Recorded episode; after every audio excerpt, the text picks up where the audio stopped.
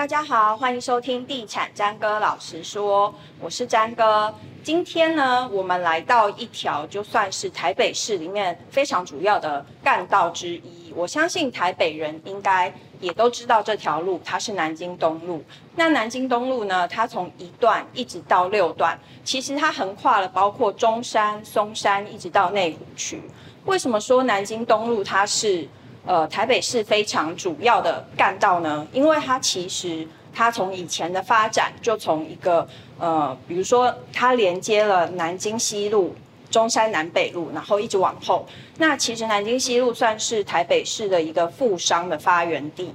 那一直到现在呢，南京东路的二段一直到五段，因为累积了非常多的金融机构，被称为台北华尔街。我们今天邀请到一位对南京东路非常有研究的一位专家，来告诉我们如何在这么重要的一条干道上要怎么来置产。欢迎南京阿曼专案副理郑生。嗨，大家好。好，郑生其实对南京东路这条路非常熟悉。是。那我们讲说它是一条呃台北华尔街，是它不能乱讲嘛，对不对？所以我们可不可以告诉大家，它为什么被称为台北华尔街，以及有哪些呃非常知名或者是非常重要的金融机构在这条路上？好，首先的话呢，这个南京东路二段到五段，因为它的这个金融机构，包括像银行、保险啊，或者是证券业，嗯，非常非常的密集，非常非常多。嗯哦，像举例以三段这边而言的话呢，短短的一点二公里，其实就达到三十二间的金融机构。嗯，哦，所以相当于大概三十八公尺就有一间金融机构，是一个密集度非常，非常。所以人家说跑百米，跑一半就不不到跑跑不到一半就可以遇到一间金融机构。对，没错，没错，嗯、是，是。像哪些银行都会在这上面？主要银行。呃，像举例的话，像永丰银行、玉山银行、华南啊，或者是像我们哦，举例旁边永丰的总部，其实就在南京东路三段上。嗯哼，其实南京东路三段，呃，我上 Google Map 看，它不只是有金融机构，还有一些呃非常知名的企业，甚至这一段三段上面的饭店也蛮多的。是，像以三段饭店而言的话呢，这个 JR 东日本大饭店好像是以前六福皇宫所改建的。嗯，那再来的话呢，像公司行号，公司行号，对，公司行号来说的话呢，像这个以前的华航总部，嗯，大楼其实就在龙江南京路口。嗯，对，是。在这整条南京东路上，我们之前就一开场就提到，它其实横跨了中山、松山跟内湖区。那在这整条路上，我们现在看就是它比较地段比较好，讨论度比较高，或者是它的增值潜力比较大的，通常会聚集在哪些区段？OK，当然还是以三段、四段这边为主，嗯，因为像。内湖在南京东那边的话呢，是属于大概在内湖五期重化那一片去的。好，那以三段四段这边而言的话呢，毕竟它的金融机构啦，或者是公司行号密集度还是非常高。嗯，好，所以大家都会想要住离这个公司比较近一点的地方，可以想要走路上班。嗯，好，所以三段四段是大家讨论度最高的。欸，可是像我们一般人，就是很少到这一个区块来晃的人，就会觉得说，哎，这整条区段都是商办大楼。比较多，那你可不可以稍微帮我们解释一下，这区块上就是它的生活机能啊，交通条件大概是怎么样？好，呃，以三段这边而言的话呢，其实像它的这个松江南京捷运站。还有南京复兴捷运站呢，它其实就在三段、二段这边做交汇。嗯，那从我们南京阿曼这边呢，到松江南京捷运站，大概在三百五十米，走路三分半钟就到。嗯，那以另外一个捷运站的话呢，是南京复兴站，好，距离四百五十米，走路也是五分半钟就会到。嗯哼，对，那附近的商圈的话呢，像我们有庆城商圈，那还有辽宁商圈，旁边也有松江四平商圈，走路大概都是十分钟、十一分钟可以走到的范围。所以这些商圈都是可以满足日常的一些饮食啊，或者是其他的一些采买的机能啊。可以，因为像辽宁商圈的话，就非常有名的辽宁夜市。嗯。那庆城街的话呢，非常多这些完美的打卡店，还有一些像是欧美的一个餐厅在那个地方。嗯哼。对。嗯，因为大家可能会觉得说，哎，这整条路上感觉没什么，但是其实你往巷弄里面，或者是在稍微步行距离捷运站比较近的地方，其实都还是有不同的风貌呈现的，对。没错，是的。那其实我们一直觉得说这一段其实像刚才郑生讲了，就是除了商圈以外，其实我们一直都以为说，哎，这一段只有高楼大厦，其实也有隐藏版公园，对不对？没错，像在龙江路跟南京东路那一带，它有一个叫做兴国公园。嗯，那它是一个从原本的一个很大的一个停车场改建成公园。嗯，好，那原本的公园都把它加大。嗯，所以加大后，它那个面积呢是达到将近两千两百平的一个大小。大哎、欸。对。嗯所以，所以假设从我们南京阿曼的基地要走到那个公园，大概多久的距离？啊，我们距离兴国公园的话呢，大概在四百公尺左右，走路十分钟内就可以走到。哦，那除了你刚刚提到的，比如说是交通，其实它是很便利的。那日常的一些生活机能，它也是很便利的。它也有我们意想不到的公园绿地。除此之外呢，最近大家在讨论国门将要开放的这一个区段，是不是也是？距离呃未来可以出国方便的松山机场也是蛮近的。没错，像我们呃周边的捷运站，这个南京复兴站哦，坐大概两站哦就可以到松山机场。所以我们从南京阿曼这边未来想要出国的话，捷运两站之内就可以。到松山机场是，是没错，那真的蛮方便的，可以睡觉睡到飞机要起飞。可以。好，刚才郑生帮我们讲到了有关于南京东路上面的一些交通条件啊、生活机能啊，听起来都非常的不错。那其实在这几年我们在南京东路上看到的建案其实也不多，对不对？是没错。所以眼见于就是这个不错的条件，想要进来的人也是蛮困难的，因为买不到什么案子。对，没错。嗯、像南京东路上的话呢，以正南京东路门牌来说的话，啊、嗯，目前线上在售的歌只有四个。嗯，好，那是这个南京东路五段的娟翠，嗯，那以及三段的这个南京玉邸，嗯，还有二段的顶高好景，嗯，那以及我们好南京阿曼也是位于南京东路三段上。嗯哼，这是预售跟成屋都有嘛，对不对？预售跟成屋都好，刚刚话我们讲的四个都是两个成屋，两个预售。嗯哼，那它的总价带大概都是在哪些范围里面？哦，以前面讲到的三个个案的话呢，都是落在五千万到两亿之间。两亿？两亿，没错。所以它平数规划也是有小有大喽。对，大部分都会以这个三十七平左右起跳。嗯哼，那大概到百平的都有。嗯哼，对。那接下来我们就来介绍一下，直接切入主题来介绍一下，就是南京阿曼这个个案。南京阿曼这个个案呢，它在坪数的规划上，或者是它在一些产品的设计上，跟别的个案有什么不一样的地方吗？好，首先南京阿曼呢，它的规划坪数是十三到二十五坪。嗯，那一层六拼的一个。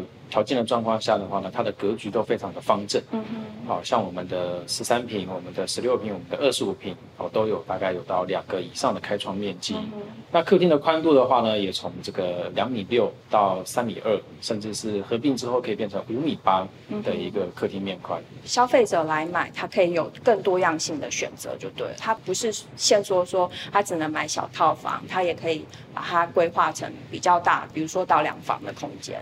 可以，好像是像我们的这个也可以做合并户，好像二十五平可以再加我们的二十一，或者是我们的十六再加十六可以变成三十二，嗯哼，这样子，对，可以达到三房的效果。嗯哼，那其实我们讨论一个路段呢，它未来的增值潜力，我们也会看它未来还有什么样的新的发展的可能。那就南京一直到敦化这个商圈这一带呢，据说还是有九大度更案正在进行当中。是，没错。好，那当然，以南京东路而言的话呢，其实它不止现在的这个价值，哦，因为像这九大都更案的话呢，就是开发计划，总共的土地面积有将近一万平，好的一个开发计划。那像是大部分都还是集中在以南京跟这个敦化这个附近的路口这个地方，嗯，好像台北学院，它也是一个两千平的开发计划。那像它的对面王长大饭店呢，也有三千平的大小，所以未来它的增值空间是可以期待的。没错，如果说我们讲到了这些呃建案来讲，其实它都是算蛮有名的建商，然后在南京东路这一条路上来推案。那你可以告诉大家，阿曼这个品牌过去在台湾有没有什么知名的推案，以及它现在想要营造出来的建筑氛围是怎么样的？阿曼呢，从一九九一年成立至今，已经超过三十年了。好、嗯，那它本身确实推案量不多，因为呢，它都专注在北市盖房子。好、嗯，那首选的是捷运周边，好，所以推出的呢都是地段绝佳的个案。那其中最知名的呢是这个西门町六号出口的这个阿曼 TIP，嗯，啊，那它是一个地上二十七层楼、地下五层楼的建案，嗯、外观呢是非常独特的帆船造型，嗯，好，那一楼也有唐吉诃德进驻，嗯，另外一个知名的建案呢是在忠孝新生站附近，呃、嗯，大安阿曼，嗯，好，那这个大安阿曼的话呢，一户的总价是一亿六千万左右，嗯，也是非常相当低调豪华的豪宅代表作之一。所以呢，像你刚刚提到的这些个案。除了说它在地段上面，它都有经过精挑细选之外，巴曼推案它有什么样的共同性吗？好，首先的话呢，就是我们都在地段绝佳哦，就是这个捷运周边，交通非常便利的一个地方。嗯。好，那像我们这次的南京阿曼呢，也是在这个南京大道上面，啊，距离捷运的这个距离或者是通勤都非常的快速，非常的便利。嗯，对。那因为地段本来就是买房子的一个选择的指标之一。嗯嗯。对，那阿曼也不外乎就会在地段上面做非常多的一个挑选。嗯哼。如果有一个问题耶，就是其实我们刚刚一开始讲到说，这一整条其实我们都称它为台北华尔街，所以呢，它的建筑的外观设计看起起来就是都是那种玻璃帷幕，看起来很刚冷的那种线条。所以南京阿曼它作为就是南京东路上的一栋住宅建物，我们在外观设计上有跟这些商办不一样的地方吗？首先的话呢，我们会用蛮多的石材，嗯，那去搭配钉挂砖做一个外观的呈现。嗯，那也是走比较现代的风格，会用银色、白色跟黑色系，好来做搭配。嗯，那甚至说呢，我们在顶楼有做的这个 logo 会这个发光，哦，所以在南京东路东往西，或者是建国高架北往南的时候，都会看到我们这个案子非常的明显。嗯。所以就会让人家有是回到家的感觉，而不是回到办公室的感觉，就对了。对，没错。嗯哼，那在建材的规划上呢？在建材的规划上面的话呢，像我们非常贴心的呃附赠的这个空调室外机，嗯，那甚至说我们的热水器也会帮客户做好。那甚至因为在大马路边，大家可能不太不太喜欢开窗，对，啊，那我们也有配新风机，好去吸呃吸引进新鲜的空气，嗯哼，对，那去兑换那个。让室内的空气做对流，排除二氧化碳。嗯哼。那我们刚刚讲到的建材的部分呢，很多是针对，比方说我们住在市中心、住在大马路旁边，我们所提供的一些贴心的建材。但其实我看到你的建材表里面，还有一些我比较看不懂的英文字的缩写，好像是呃。针对一些不断电啊，或者什么，可以帮我们做一个解释吗？好，嗯、那首先不断电系统的话呢，阿曼非常贴心哦，在南京阿曼这个案子呢，他规划了五个不断电系统。嗯，好像台北虽然现在最近常常停电，好像以往的话呢，我们停电可能只有冰箱有电，嗯，或者是顶多可以听个收音机。嗯，那阿曼这一次规划是五个地方，五个包括呢，在我们的冰箱，还有我们的电视，以及入口玄关处啊，还有我们的资讯整合箱啊，甚至呢，我们的户外的这个。瓦斯热水器也有设置了不断电系统。嗯哼。那第二个呢，是我们的 SPD，是指的是图波吸收器。这大家大家一般会比较少听到，对，因为建设公司呢，它是非常贴心，嗯，在我们的一些高端的精密，比如说高级音响，好了，好，在复电的过程之中，停电到复电的过程之中，它其实是一个瞬间高压，嗯哼，那这个瞬间高压呢，会去破坏到我们一些高端的精密仪器，嗯哼，或者是音响等等，嗯哼，好，那这个突波吸收器呢，可以去吸收这个高压，让我们的这个音响或者我们高端的电子设备，啊，可以寿命更长。不会受到，比如说停电、复电中间的一些破坏，就对了。对，没错。据我所知，阿曼好像为了规划这个建案，能纯正的拥有南京东路的门牌，也是有一番用心，对不对？没错，像阿曼当初在规划的时候呢，他就牺牲了一间店面，那把大门呢开在南京东路上，嗯、去取得南京东路三段十二号的一个黄金门牌。那也保障了我们的客户在将来他的一个房子的保值性上面，会更有保障。对，这样听起来就会比，比如说南京东路三段几巷几号的门牌听起来要更气派一点。没错。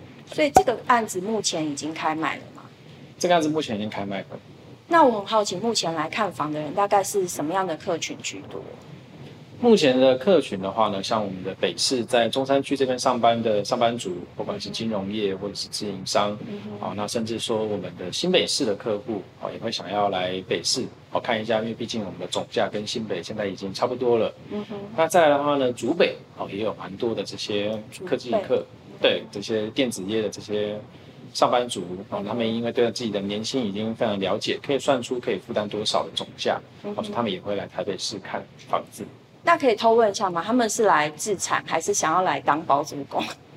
其实都可以，其实都可以啊。因为像我们的十三平的话呢，总价一千七百万、一千八百万左右，算是非常的低。嗯。那呃，如果要自己住的话呢，像我们的二十五平啊，二十五平的这一个户型的话呢，两、嗯、房那两厅非常的完整。嗯哼。未来出租，它的租金报酬率也是不错的。